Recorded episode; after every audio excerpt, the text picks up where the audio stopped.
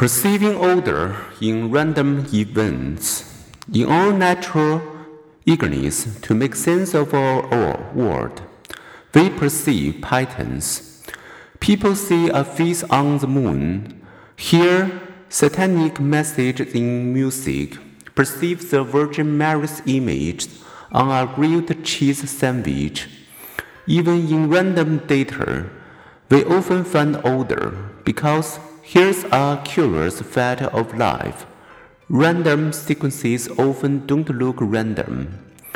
Flip a coin 50 times and you may be surprised at the streaks of heads and tails.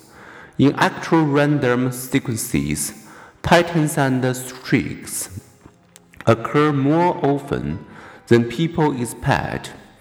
However, some happenings, such as winning a lottery twice seems so extraordinary that we struggle to conceive an ordinary chance related explanation, but with a large enough sample, any outrageous thing is likely to happen. Note statistician Persi Diaconis and Frederick Mosteller.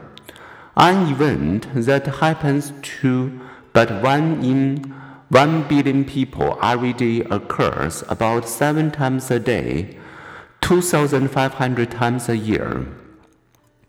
The point to remember hindsight bias, overconfidence, and our tendency to perceive patterns in random events often lead us to overestimate our intuition.